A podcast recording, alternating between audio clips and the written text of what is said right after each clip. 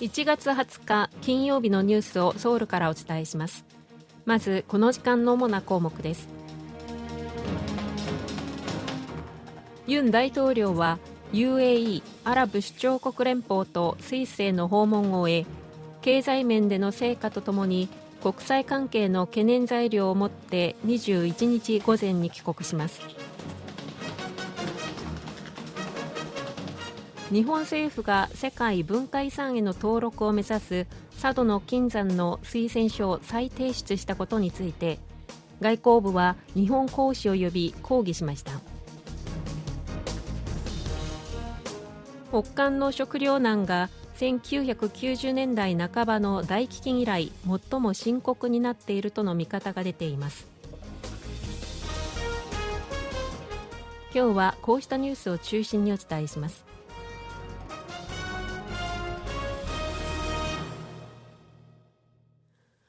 ユン・ソンニョル大統領は19日スイスで開かれているダボス会議で演説し世界が直面する複合的危機を協力と連携で乗り切ろうと呼びかけました。ユン大統領は19日ダボス会議で演説し世界は今経済の不確実性と複合的な危機にさらされている。技術覇権争いや多国間貿易体制の弱体化によりサプライチェーンが混乱し再編されている。その過程で安全保障経済先端技術協力がパッケージで扱われブロック化する傾向が強まったと指摘しました。ユン大統領はこの現状を打開する策としてグローバルサプライチェーンの安定化気候変動への対応やエネルギー安全保障のための低炭素社会への切り替え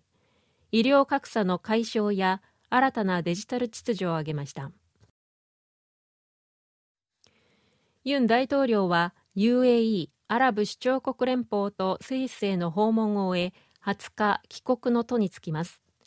ソルラル旧正月連休が始まる21日午前に韓国に到着します。今回の UAE スイス訪問では UAE が300億ドルを韓国に投資することを決めたほかグローバル企業から合計8億ドルの投資を誘致するなどの成果を上げました。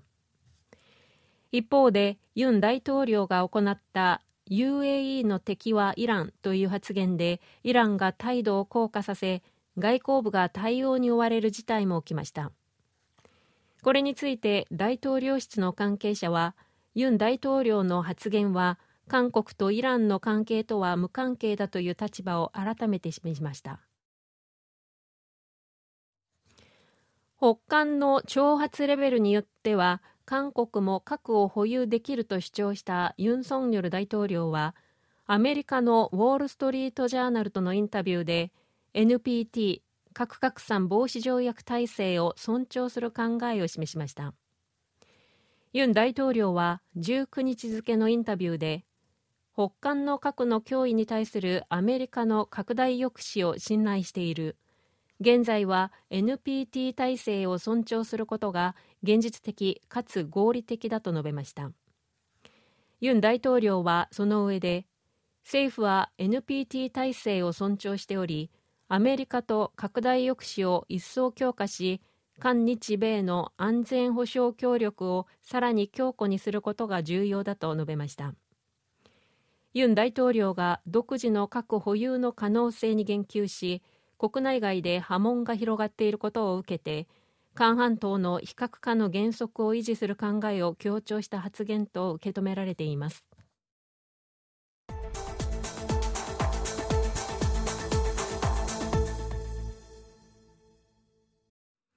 アメリカ国防総省はアメリカが韓国に備蓄している弾薬をウクライナに提供しても韓国での任務遂行への影響はないとの認識を示しました。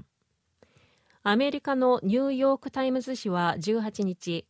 アメリカが韓国とイスラエルの軍需物資をウクライナに振り向けていると報じました。国防総省の副報道官は19日韓国とイスラエルにあるアメリカ軍の備蓄弾薬をウクライナに提供することについて両国の政府と協議してきたとした上でアメリカ本土や海外にいるアメリカ人を保護する能力には影響を与えないと強調しました。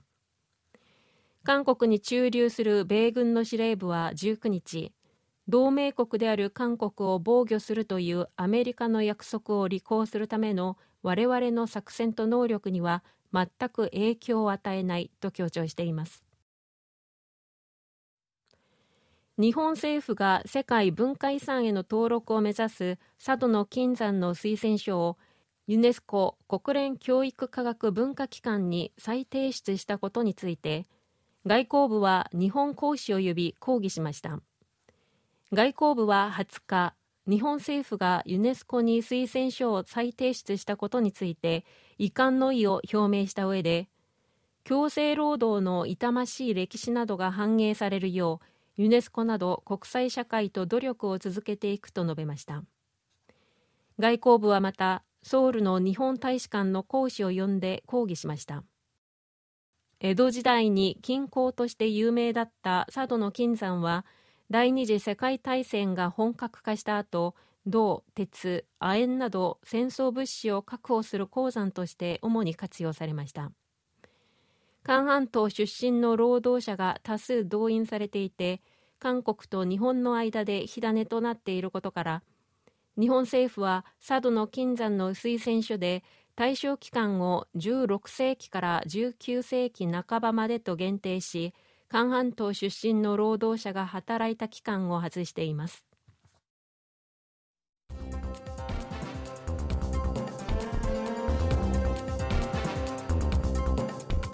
こちらは韓国ソウルからお送りしているラジオ国際放送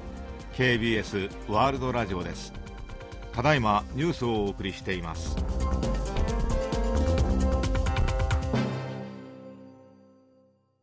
新型コロナウイルス対策として導入している屋内でのマスク着用義務が今月30日から解除されます。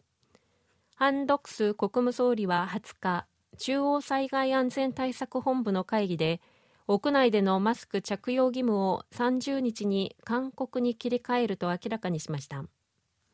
ハン国務総理は去年12月に決めた屋内マスク着用義務の4つの解除条件のうち患者発生の安定化重症患者と死者の発生数減少安定した医療対応能力の3つが基準を満たし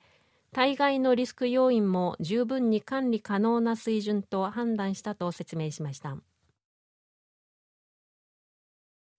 北韓の食糧難が1990年代半ばの大飢饉以来最も深刻になっているとの見方が示されました。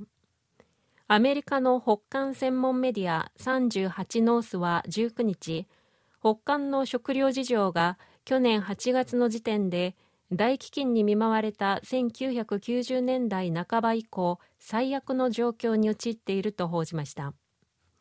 それによりますと北韓で主な食料となっている米とトウモロコシの価格はこのところいずれも急騰していて中でもトウモロコシの値上がりが目立つということです。トウモロコシの価格上昇は食糧難が深刻になっていることを意味するということです。北韓では飢饉が深刻だった1994年から1998年にかけて60万人から100万人が死亡したと推定されています。20日午前6時28分ごろソウル市江南区のクリョンマウルと呼ばれるスラム街で火災が発生しました。火は5時間ほどで消し止められ消防当局によりますと住宅およそ60棟およそ2700平方メートルが焼失したということです。これまでに死傷者の報告は入っていません。消防当局はビニールやベニヤ板など燃えやすい資材で建てられたバラックが密集しているため炎が一気に燃え広がったものとみています。クリョンマウルは1980年代後半